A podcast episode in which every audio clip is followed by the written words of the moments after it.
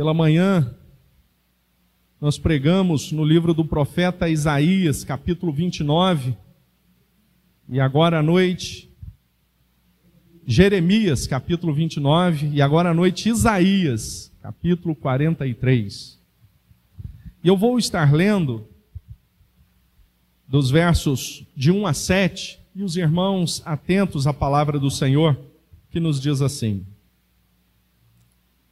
mas agora, assim diz o Senhor que te criou, ó Jacó, e que te formou, ó Israel: não temas, porque eu te remi.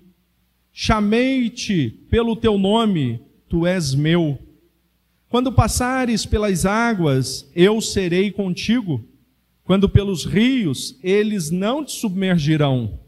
Quando passares pelo fogo, não te queimarás, nem a chama arderá em ti porque eu sou o Senhor teu Deus, o Santo de Israel, o teu Salvador.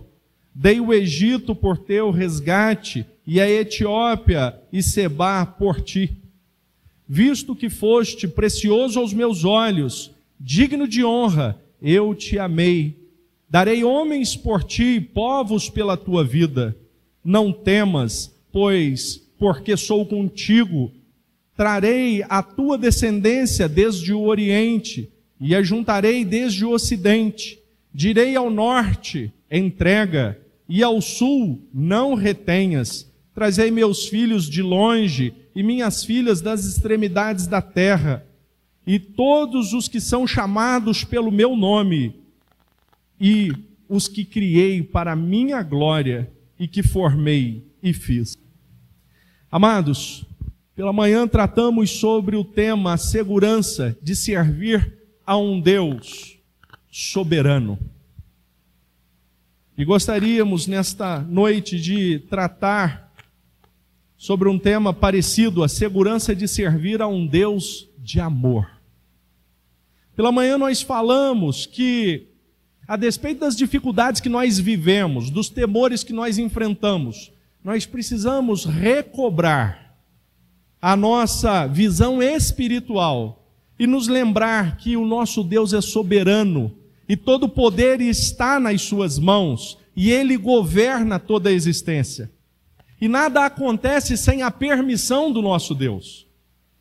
E quando nós entendemos que servimos a um Deus soberano, nós entendemos que precisamos buscá-lo em fé, precisamos é, buscar a sua face com todo o nosso coração, precisamos de coragem para seguir em frente.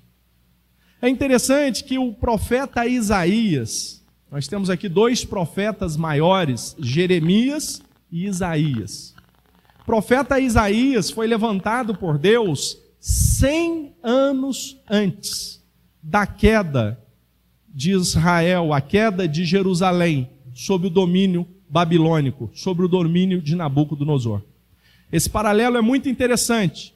Então, Jeremias está no momento da queda, por volta de 586 a.C. Isaías está 100 anos antes. E no capítulo 29 do profeta Jeremias, como no capítulo 43 41, 42, 43 do profeta Isaías, eles estão tratando sobre o mesmo assunto.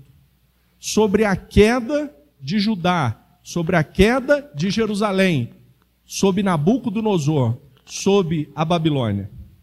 E é interessante que esse texto que eu acabei de ler, ele é muito conhecido.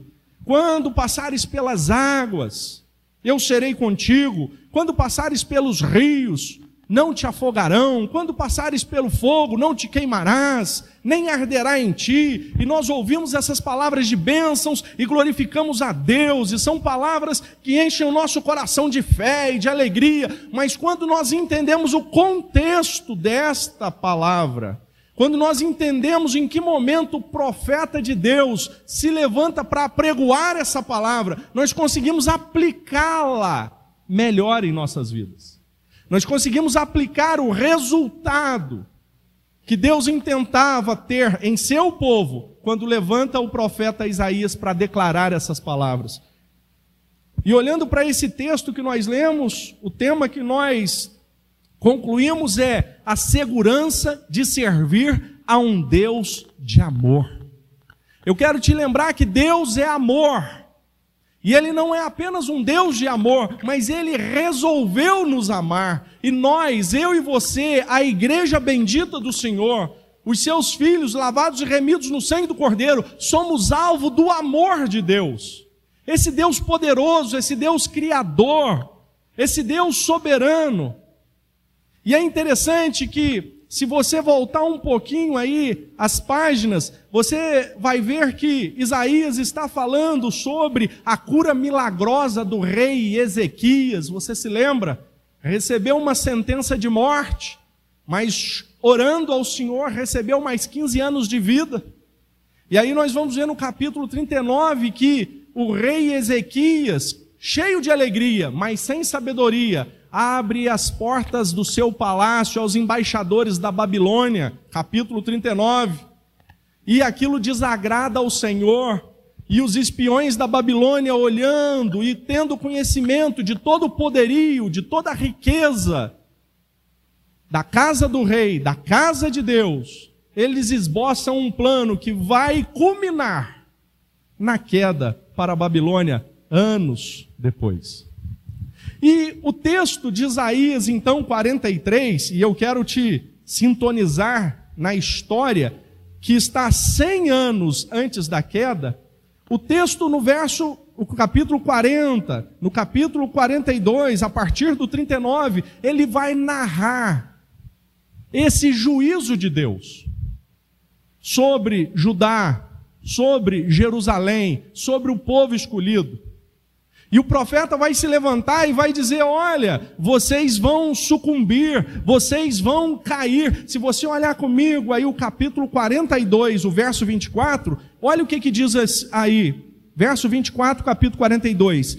Quem entregou Jacó por despojo e Israel aos seus roubadores. Acaso não foi o Senhor aquele a quem contrapecaram e nos seus caminhos dos quais do qual não queriam andar, não dando ouvidos à sua lei? Então Isaías vai demonstrar que o povo vai sucumbir ao império babilônico, a Nabucodonosor. Isaías está dizendo que é o próprio Deus quem autoriza Nabucodonosor, a Babilônia, a sobrepujar, a trazer aquele mal sobre Jerusalém, sobre Judá. Mas é interessante que, mesmo em meio às crises, mesmo em meio às dificuldades, mesmo em meio ao juízo, mesmo em meio às guerras, mesmo em meio ao sangue, o Senhor não deixa de expressar o seu amor.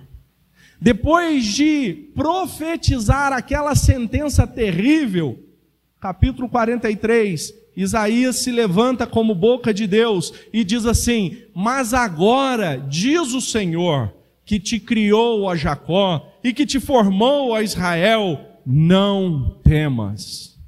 E eu quero, em primeiro lugar, como diz aqui o, o verso 1, lembrar a igreja nessa noite Assim diz o Senhor: não temas. E a pergunta é: bom, pastor, por que mesmo em meio a tanta dificuldade eu não preciso temer? Confere comigo aí o, o, capítulo, o verso 1 do capítulo 43. Diz o Senhor que te criou, que te formou, não temas. Sabe por que, que você não precisa temer? Porque esse Deus todo-poderoso, esse Deus maravilhoso e grandioso, que é justo, sim, que sentencia, sim, que permite, sim, que o mundo passe por essa pandemia, que essa pandemia aflija as nações, aflija a igreja, aflija a minha vida e a sua vida. Ele me criou, ele me formou, ele tem um propósito para mim.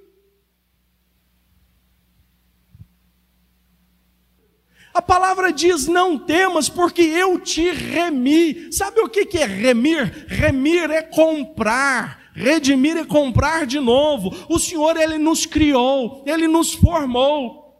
Mas o homem tropeçou, Adão pecou e condenou a humanidade a viver debaixo da morte, do pecado. E Deus que outrora tinha criado o homem perfeito e completo, agora o homem envolto em pecado, Deus não apenas o criou e o formou, mas Deus o comprou para si. E sabe como é que Deus comprou você e comprou a mim? Sabe qual foi o preço que ele pagou pela minha vida e pela sua? O sangue do seu unigênito. E se esse Deus que é soberano e poderoso, e se esse Deus que me ama e que me criou e que me formou e que me comprou com o sangue do Cordeiro, que tem um propósito grandioso para mim, por que é que eu tenho o direito de viver em temor? O temor exacerbado, o medo exacerbado é um espírito maligno que tenta nos tomar. Mas Deus não nos deu espírito de temor, de covardia, mas de poder, de moderação. Pastor, o que, que eu faço? Eu tenho vivido atemorizado. Põe o joelho no chão, faz um propósito com Deus, busca a face do Senhor, porque você está longe de Deus. Que palavra dura, pastor. Eu não tenho outra palavra senão essa que está escrita. Nós nos afogamos com as coisas desse mundo e nós nos embebedamos com os rumos dessa terra. E quando percebemos, nós estamos então vivendo uma vida enclausurada, aprisionada, algemada. Mas a palavra de Deus a um povo que havia acabado de receber uma sentença de escravidão, de vergonha, de julgo, de Nabucodonosor da Babilônia, aquele povo que estava então suprimido pela palavra do profeta Isaías, mesmo que os eventos fossem ocorrer posteriormente, eles não sabiam que seriam 100 anos, mas sabiam que iria acontecer porque o profeta usou a boca de Deus. Eles estavam humilhados e naquela humilhação o profeta abre a sua boca na autoridade de Deus e diz: Saiba, Israel, que eu te amo, não temas. Isso aqui é muito bonito. O Salmo 139 diz: Porque de forma assombrosa o Senhor nos formou. Eu não sei se você sabe, mas nós temos mais de 300, e eu não me lembro agora se milhões ou bi, eu acho que são bilhões de células. E cada uma delas tem um código genético, que segundo os cientistas dá aproximadamente de folha corrida um metro e setenta de informações. Então, sabe, os bilhões de células das quais nos formam e nos trazem a existência física. Cada uma delas tem um código genético que, se escrevêssemos em uma folha, daria um comprimento de 1,70m em cada uma das, das células que formam o nosso corpo. Eu acho que Davi não entendeu nada quando o Espírito tomou. Ele deve ter pensado, ele deve ter visto essas verdades disso de maneira assombrosa o Senhor nos formou. Deve ter sido muito assombroso para Davi ter essa revelação lá atrás. E a palavra diz: Olha, antes que os teus ossos fossem entritecidos no ventre da sua mãe, todos os seus dias já estavam escritos e determinados, nós pertencemos a Deus. E porque você tem que saber isso, a fim de que você seja liberto de todo temor, de toda escravidão, porque mesmo em meio às dificuldades, o Senhor tem uma palavra de bênção, é muito bom, é uma segurança tremenda servir a um Deus de amor, Ele é amor e nos ama, meu amado irmão. É interessante que quando ele diz tu és meu, eu me lembro de 1 João 3,1. Vede com grande amor nos tem concedido o Pai que fôssemos feitos filhos de Deus, e de fato somos filhos de Deus, por isso o mundo nos odeia. Então, olha que coisa interessante: presbítero Paulo é filho de Deus. Então, presbítero Paulo não precisa temer as circunstâncias. Mas, pastor, e se eu perder a vida, então, já que sou filho de Deus, não perco a vida? Ah, meu amado irmão, nós estamos suscetíveis às circunstâncias dessa terra, mas se um pássaro do céu não perde a vida sem autorização de Deus, o meu presbítero não vai partir dessa vida sem autorização de Deus. Se os lírios do campo que não ajuntam, que não trabalham, se vestem com a glória maior do que Salomão, se as aves que não semeiam, não colhem, não guardam nos silos, são alimentadas, quanto mais nós que somos filhos de Deus. Assim diz o Senhor: não temas, não temas. Em segundo lugar, o verso 2 diz assim: ó, quando passares pelas águas. Essa palavra águas aqui no grego é interessante que ela é mauin, e ela tem um sentido, na maior parte das vezes que é usada, um sentido de tempestuoso, água tempestuosa, é, tempestuosa mar caótico. Então a palavra de Deus é assim: quando passares pelas águas, eu serei contigo. Quando você estiver em uma situação caótica, em uma turbulência grandiosa, lembre-se que eu sou contigo, você não está só.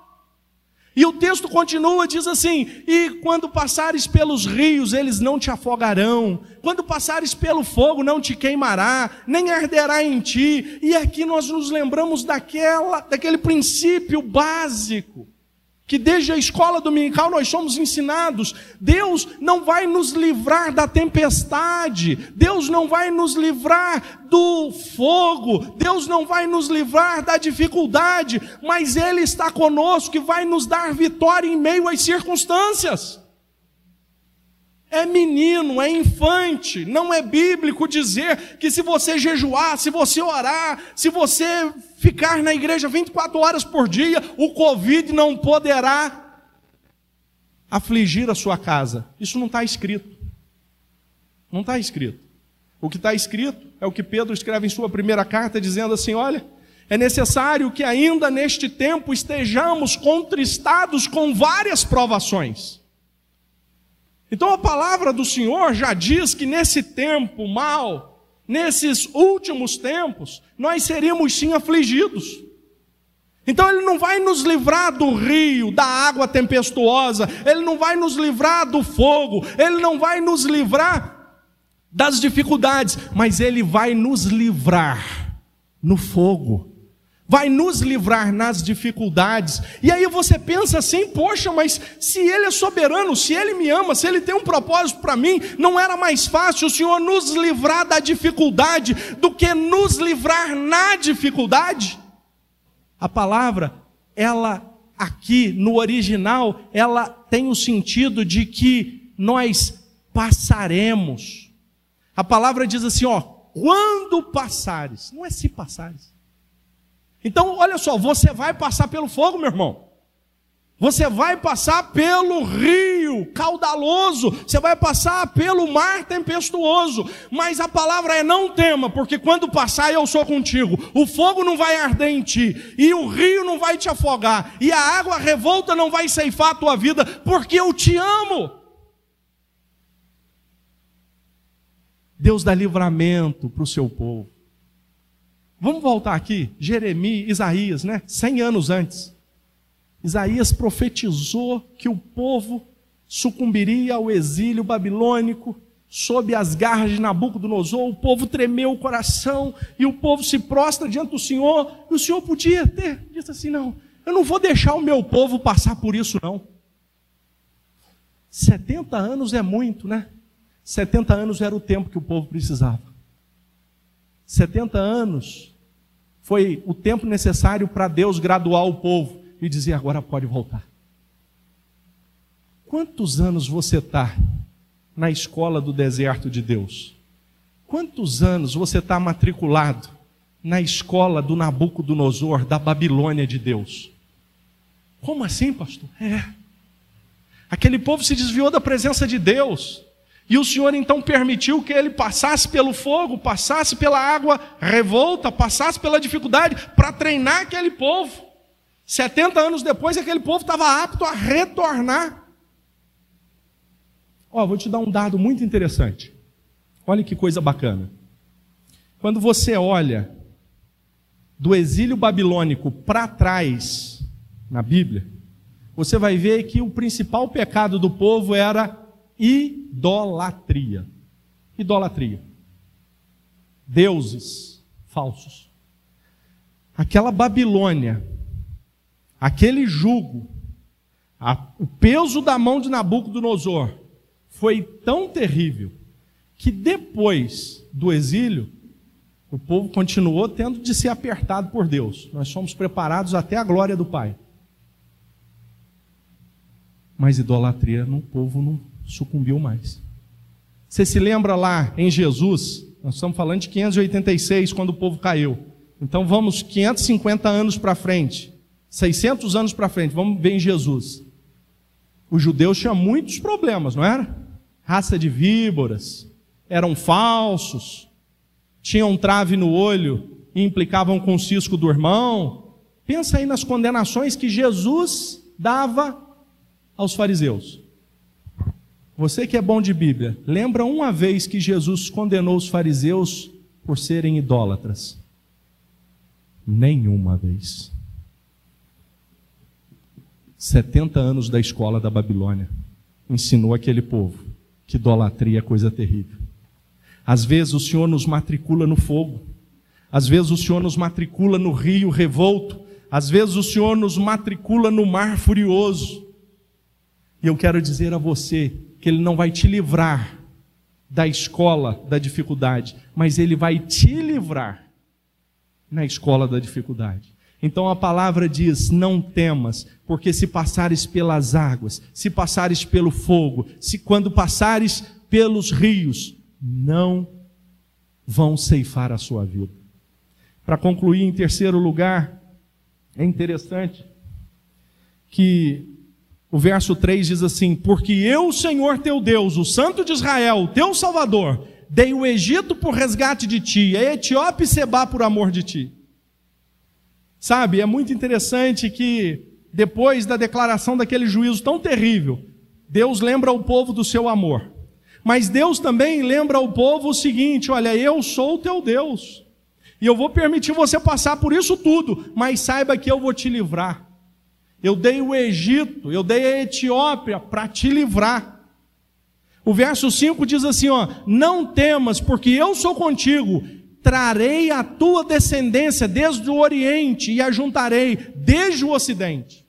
Então, olha como é que Deus é maravilhoso. Levantou o profeta e o profeta declarou o juízo, declarou como seria. O povo chora, o povo se estremece, o povo se prostra. O profeta declara o amor de Deus e diz para o povo não temer. Diz que o povo vai passar pelo fogo, vai passar pelo rio, vai passar pelo mar furioso, mas a vida do povo, o propósito de Deus, o povo escolhido de Deus será poupado. E o Senhor está dizendo, e eu já promovi, e eu já preparei o resgate, já dei o Egito, já dei a Etiópia, e vão trazer do Oriente e do Ocidente, e vou voltar a juntar vocês na terra que eu lhes prometi que lhe dei por herança. Sabe as promessas de Deus para nós? Às vezes nós vivemos em uma situação tão revolta que nós, aquelas promessas que outrora latejaram no nosso coração, agora parecem quase que impossíveis. Deus prometeu aquela terra a Abraão, a Jacó, a Isaac.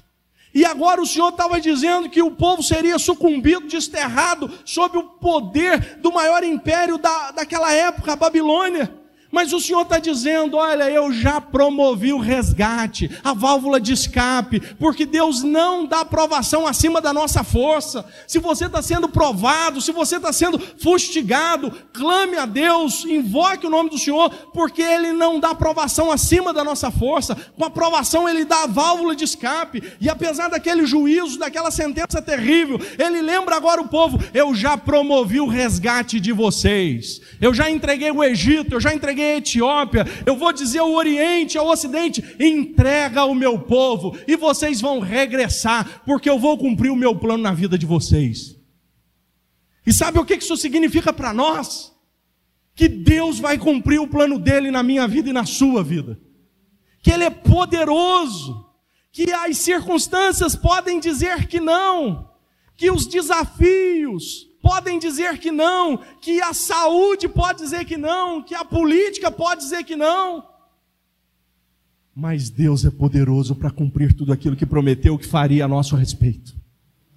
E eu encerro essa palavra lembrando você que é muito bom servir a um Deus de amor, que nos formou, que nos criou, que nos remiu, que nos escolheu, que nos chamou pelo nome. Você é filho de Deus. Por isso o mundo te odeia. Nós somos filhos de Deus. E filho de Deus é todo lavado e remido no sangue do Cordeiro. Toma posse dessa palavra, lança fora todo medo. E lembre-se que ele não prometeu livrá-lo do fogo, mas prometeu livrá-lo no fogo. E lembre-se que Ele só permite você atravessar o rio porque Ele te ama e tem coisas grandes para ministrar sobre a sua vida. Por isso, meu irmão, no dia da dificuldade, não murmure, não pragueje, mas como Abraão, que foi testado na sua fé, seguiu em frente, dando louvores a Deus e crendo que Deus era poderoso para cumprir aquilo que havia prometido a seu respeito, e foi feito pai de uma grande nação. Se levante, se coloque de pé, em nome de Jesus. Feche os teus olhos. Obrigado, Senhor, porque é muito bom servir a um Deus soberano que tem todo o poder. É muito bom saber que, mesmo sendo esse Deus soberano e poderoso, Pai, o Senhor é um Deus de amor, que nos ama, Pai. O Senhor nos formou, o Senhor nos fez, Pai. O Senhor nos criou, Pai. Como diz o salmista, de forma assombrosa, Pai. Oh, meu Deus, o Senhor enviou Jesus para morrer no nosso lugar. O Senhor escreveu o nosso nome no livro da vida, Pai. Oh, meu Deus, obrigado porque é muito bom servir a um Deus de amor. Pai, nós colocamos a tua igreja diante de ti. As pessoas que nos assistem nessa hora diante da tua presença. Na autoridade do nome de Jesus, eu repreendo todo espírito de medo, Pai de escravidão, de prisão, de temor.